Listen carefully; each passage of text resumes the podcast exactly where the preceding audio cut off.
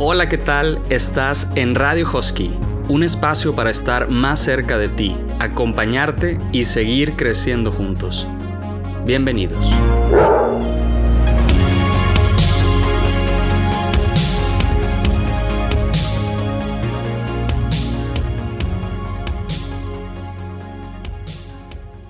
Bienvenidos a Radio Husky. Gracias, muchas gracias a todos por seguirnos escuchando nuevamente en un episodio. El episodio anterior tuvimos la oportunidad de conocer un poquito sobre los ambientes de aprendizaje de la mano de Sandra Lozano y Paulina Julián.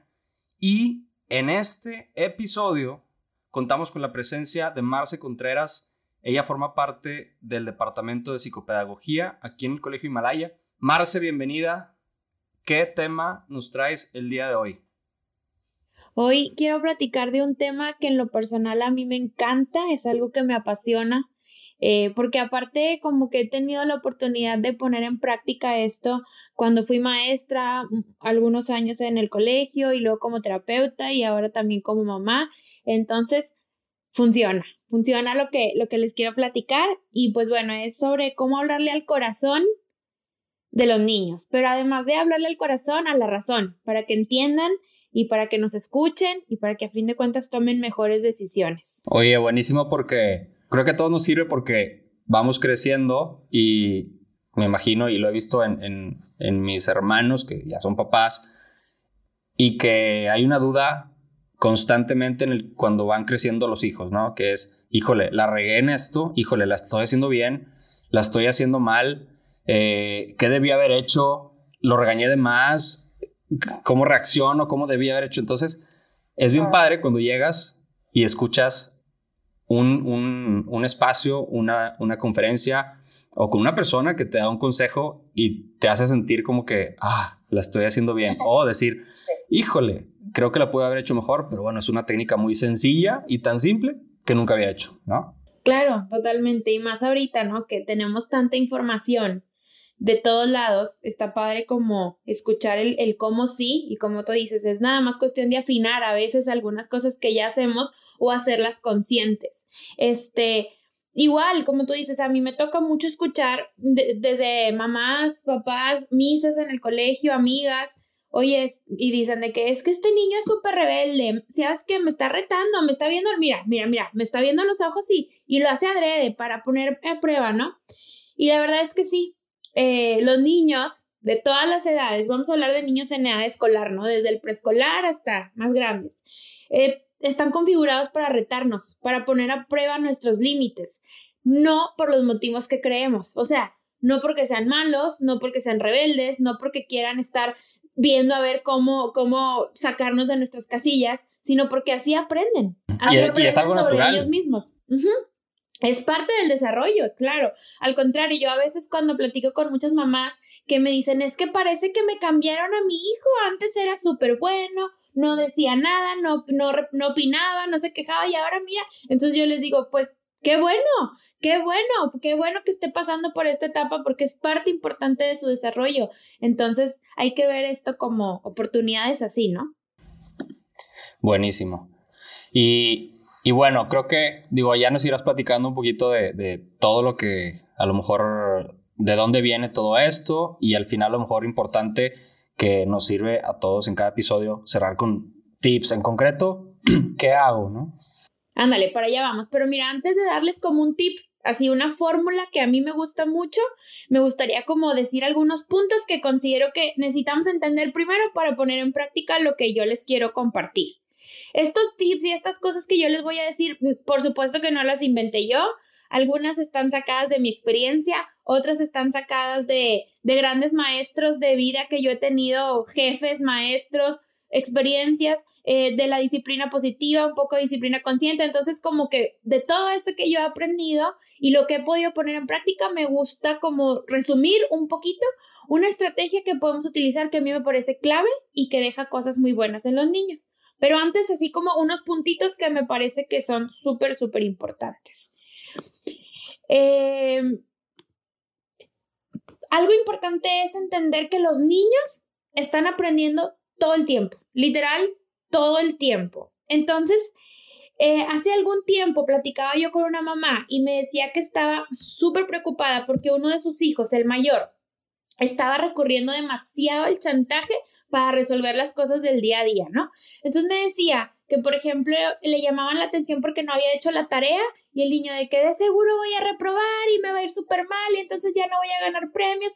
Y entonces empezaba, empezaba a chantajear. ¿Por qué? Porque la mamá que le decía, claro que no, échale ganas y vas a poder. Y luego es que le pegó a la hermana, soy el peor hermano y ya nadie me quiere así, ¿no? Total que ya platicando un poquito más me, me platicaba esta mamá, oye, ¿sabes qué? Es que todos los días en la, en la tarde se van al parque ellos solos, los hermanos, las circunstancias lo permitían en aquel entonces, entonces, este, y yo me quedo aquí en la casa y aprovecho ese rato para, no me acuerdo, hacer ejercicio, leer un libro, rato para mí, ¿no? Dice, pero últimamente este niño no quiere ir, no quiere ir al parque y se quiere quedar conmigo. Entonces yo le digo, ¿Quieres una mamá enojada? ¿Quieres una mamá de mal humor? No, ¿verdad? Entonces vete al parque tú solo para yo poder... Y en eso deja de hablar, ¿no? Y, me dice, ay, sí, sí, yo, yo, estoy usando el chantaje, ¿verdad? Y yo nada, nada más nos quedamos viendo a los ojos de que, sí. Entonces, literal, los niños están aprendiendo todo el tiempo de nosotros. Y eso no significa que nos tenemos que convertir en robots ni nada por el estilo y que queremos mamás perfectas o maestros perfectos y contenidos todo el tiempo, pero sí significa que tenemos que hacer cierta conciencia de eso, porque está fuerte. Entonces, bueno, esta es una, una experiencia así que me tocó. Ahorita nos preocupa muchísimo a todos el tema de la socialización. ¿Cómo le van a hacer los niños ahorita, no? Que están viviendo estos tantos meses para aprender a socializar. Ayer el New York Times sacó un artículo donde hablaba justo de esto y donde decía que las habilidades sociales, si lo buscan el artículo, ahí les va a salir, que las habilidades sociales se entrenan en la casa y que entonces es importante darle espacio a las emociones porque así entrenamos las habilidades sociales y así vamos a poder ir al mundo al rato que ya se acabe todo esto y ponerlas en práctica. Comparan en este artículo, se me hizo súper interesante, esta generación de niños que les está tocando casi un año, les va a tocar casi un año, digámoslo así, de estar bajo estas circunstancias de encierro, circunstancias de no ir a la escuela, los lo comparaban con la generación de niños que vivió la gran depresión económica en la década de los 30 que digo, circunstancias diferentes, pero también circunstancias muy retadoras. Y entonces hicieron un estudio donde siguieron a una cantidad de niños, no me acuerdo cuántos, por muchos años de su vida y se dieron cuenta que estos niños que vivieron esta gran situación de adversidad, más grandes, ya de adultos, tenían muy buenos recursos de resiliencia, porque habían vivido adversidades muy fuertes. Entonces, tenemos que ver esto que estamos viviendo como una oportunidad para encontrar qué queremos mejorar y para saber que en nuestra casa tenemos la mejor oportunidad para entrenar a nuestros niños para salir al mundo. Oye, buenísimo porque me, recuerda dos puntos. Uno, lo que decía Mr. Kevin en el episodio cero, que, hablaba sobre, como, era, como un mensaje eh, pues de bienvenida al podcast y, a Radio Husky. Y él hablaba, pues obviamente estábamos en plena pandemia, seguimos en pandemia, pero decía precisamente eso. A lo mejor era el mismo estudio, eh, o, o no me acuerdo si era otro, pero decía, oye, nos está tocando bien difícil, y decía The Greatest Generation.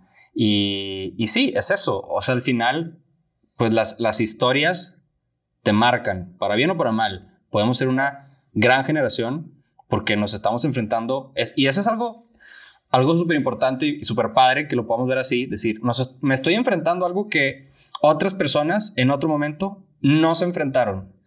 ¿Qué puedo aprovechar de eso? Que esa persona no tuvo. Y otra, pues el papel como decías tú ahorita, de, en, el, en la socialización, el papel de los papás, porque me, me acordé también de un, un, ejemplo de hace muchos años en que yo era maestro en otra escuela y, y, me decía, decía una mamá, un día que iba a ver a Sueto y que como que estaba dudoso o que iban a tener libre los, los alumnos, ¿no? Entonces decía la mamá, marcó a la escuela y dijo, ¿cómo? ¿Cómo que, ¿Cómo que no va a haber clases?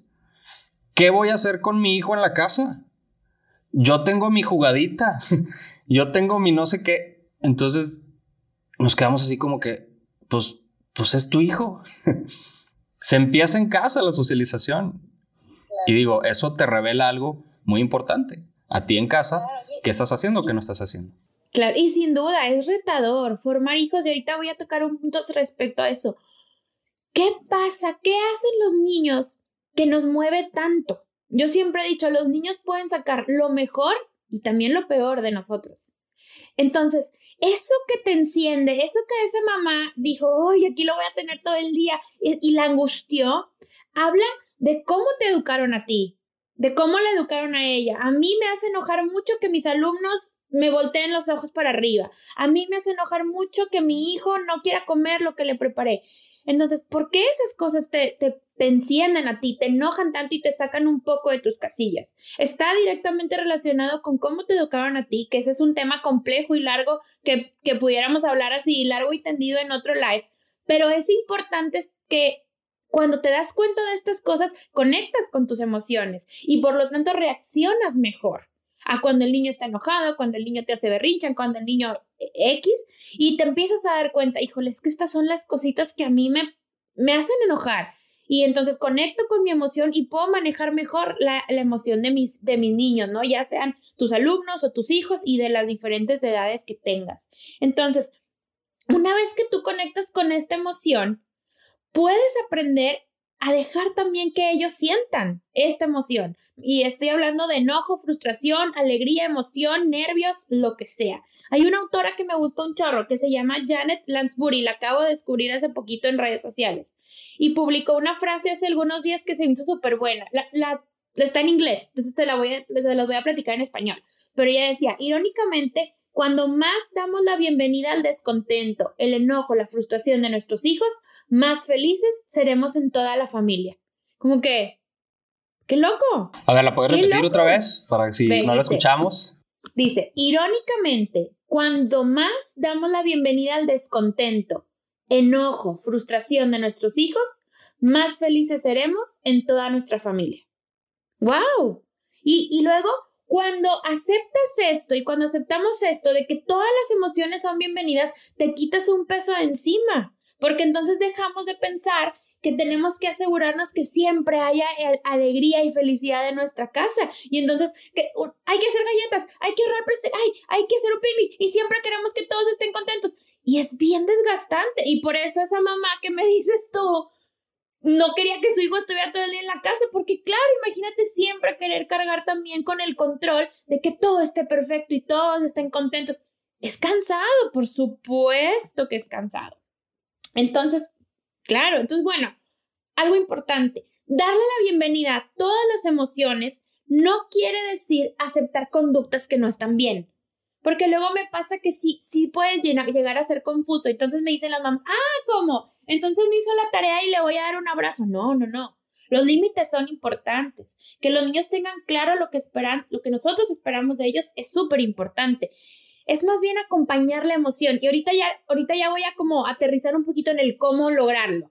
Pero siento que esto es como importante. Entonces, hay dos frasecitas que se me hacen como muy importantes y que son como mi lema, que yo me las repito a mí misma cuando me enfrento a una situación así y me sirven para tomar una mejor decisión y reaccionar mejor. Una es percepción, es realidad. Esa es una frase que a mí me gusta mucho. Percepción es realidad, la aprendí de una maestra de vida que tuve, ex jefa, amiga y todo, y la, y la agarré y me la llevo conmigo. Y esto es porque cuando nuestros niños están sufriendo, porque un amiguito no quiso jugar con ellas en el colegio, porque no pueden ir a la fiesta ahorita porque estamos en pandemia, por están enojados porque no quieren hacer la tarea, realmente se están sintiendo así. Muchas veces, ¿qué le decimos al, al niño? Es tu obligación, la haces porque la haces. Pues júntate con otro niño, este, qué pena, o sea, ¿qué les decimos? Qué pena. Así es la cosa ahorita. Entonces, quitamos un poquito el valor a lo que están sintiendo. Y si es real, por eso digo, percepción es realidad. Si el niño se siente enojado porque no puede ir a su colegio ahorita a ver a sus amigos, sí se está sintiendo enojado. Entonces tenemos que darle el valor a lo que están sintiendo sin, sin recurrir a estas frases que las traemos bien adentro. todas las hacemos, yo las hago, todo el mundo las hace. Pero una vez que lo empezamos a hacer consciente, Nos damos cuenta de eso y luego hasta se sacan de onda, de que, ah, sí me estaba escuchando. O sea, sí, sí, sí me estaba poniendo atención. Se sacan de onda. Entonces, esta parafrase para mí es importante, sobre todo esto, cuando las niñas y los niños se enfrentan a problemáticas de su realidad, de su edad, entender que para ellos es realidad. Lo que están percibiendo, cómo se están sintiendo, es una realidad. Entonces, esto se me hace como una clave importante. Oye, la importancia de, de como papás, inclusive también como hermanos mayores, o como tutores o abuelos o quien, que, quien sea que, que, nos está escuchando y que tiene contacto con, con los hijos y, y, que si, si, se acerca con una inquietud así, con una reacción así, alguno de, de, ellos, la importancia de escuchar, ver a los ojos, hacerlo sentir escuchado y decir, oye, me, yo sé, y, y fíjate el, el, el, mensaje tan importante que hay detrás, creo yo, de, de hacer eso, más allá de de también lograr otro resultado en, en, su reacción y que canalice su emoción y su reacción, ver cómo te puedo ayudar. También el ejemplo que ve en el papá, de decir, sé que mi papá, inconscientemente, poco a poco van, viendo, mi papá y mi mamá, sé que traen un chorro de pendientes y, y, a mis otros hermanos y a lo que quieras, pero aparte de eso, se dieron el tiempo de escucharme y de ponerme atención. Sí. Me puse chinita. Sí, ándale. Y a veces es tan fácil con un Sí, yo también me sentiría igual. Pero bueno, mira, ahí voy para allá.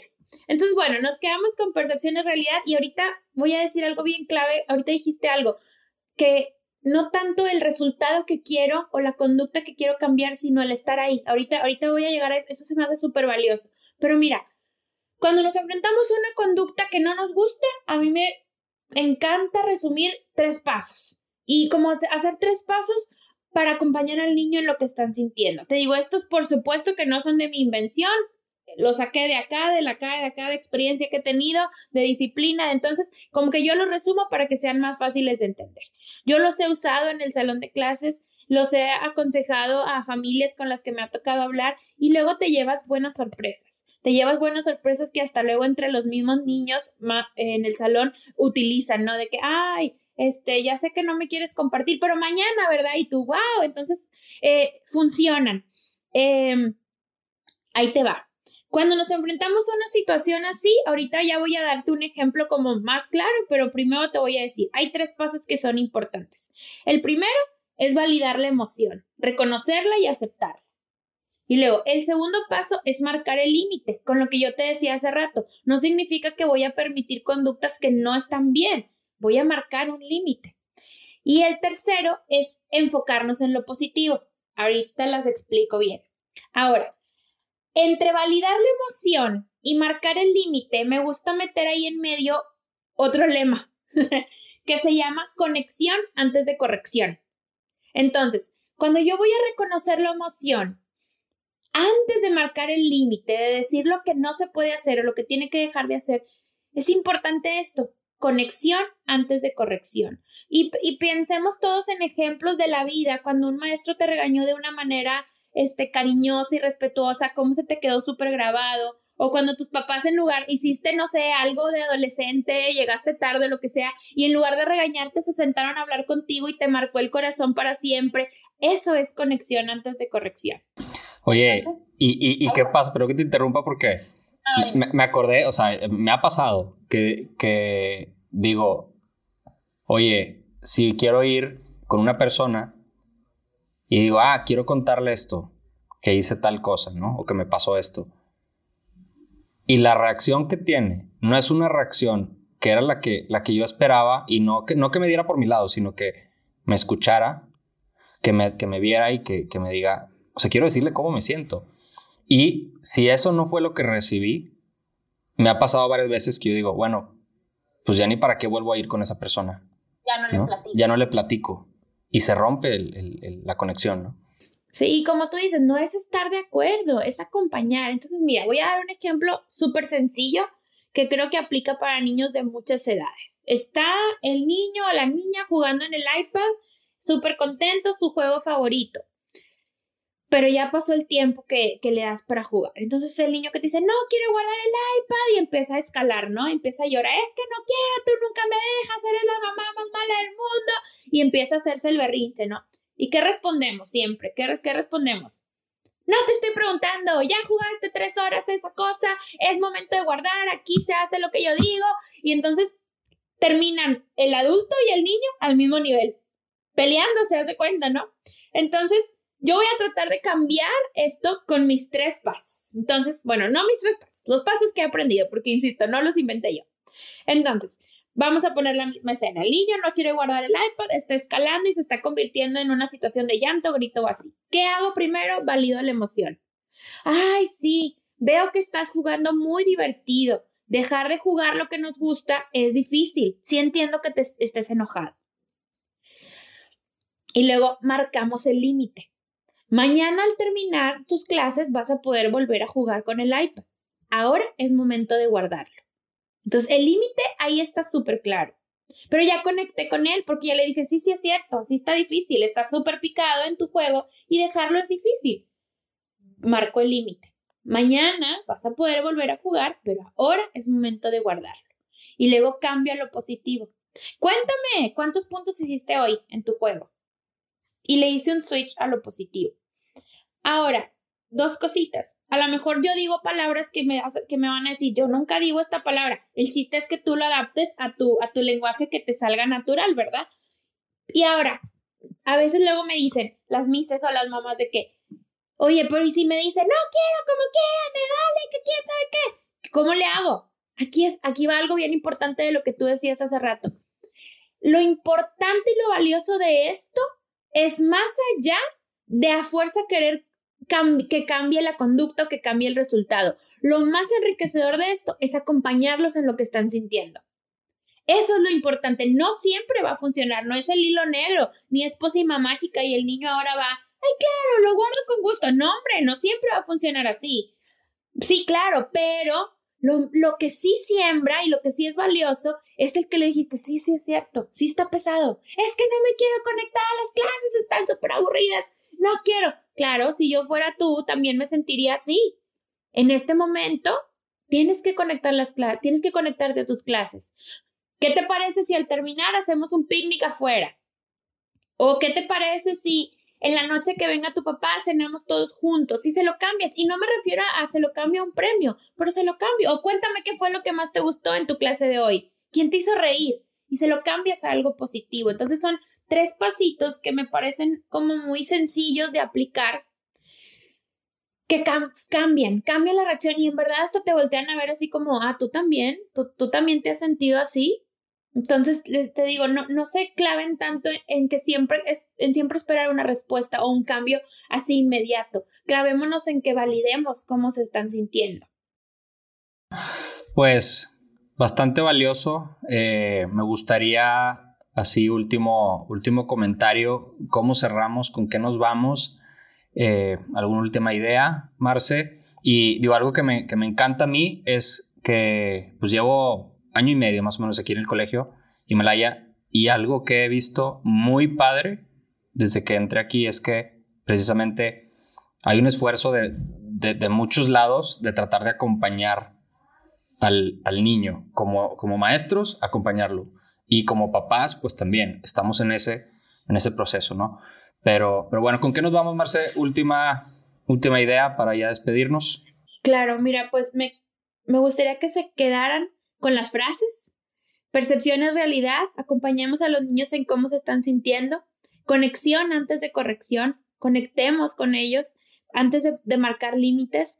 Y, y sobre todo porque cuando nos metemos en este mundo de aceptar las emociones, de reconocerlas, de validarlas, empezamos a descubrir que nuestro rol como formadores está bastante lejos de ser un rol que solamente corrige y controla y se va más a un rol de aceptación, de reconocer y de formar niños, de formar más bien los niños que queremos que salgan al mundo. Y no me refiero a que salgan al mundo cuando se acabe la pandemia, me refiero a que salgan al mundo para el resto de su vida. Entonces, cuando nos metemos en esto de aceptar y de acompañar, vamos a ir entendiendo y eso sí lo puedo asegurar, va a ser más sencillo va a fluir mejor el camino de formar niños. Entonces, eso es lo que me gustaría que, se llevaran, ¿no? Que, que no es un te voy a consentir de ahora en adelante, es te voy a acompañar en lo que sientes. Y, y creo que es así, es la fórmula mágica. Híjole, pues bueno, me quedo con muchas cosas que, quisiera platicar, pero apenas en otro episodio, porque creo que hay muchos otros temitas así alrededor de esto que, que nos pueden ayudar mucho. Ya tendremos más episodios seguramente. Muchísimas gracias, Marce. Me encantó el episodio. Ojalá que a todos los que están escuchando, pues también algo les pudiera servir. Compártanlo si alguien también le, pudiera servir, que ustedes lo estén escuchando y que, que se acuerden de alguien que le puede servir. Compártanlo y nos vemos a la próxima. Muchas gracias, nos despedimos. Esto es... Gracias, esto es Radio Hosky.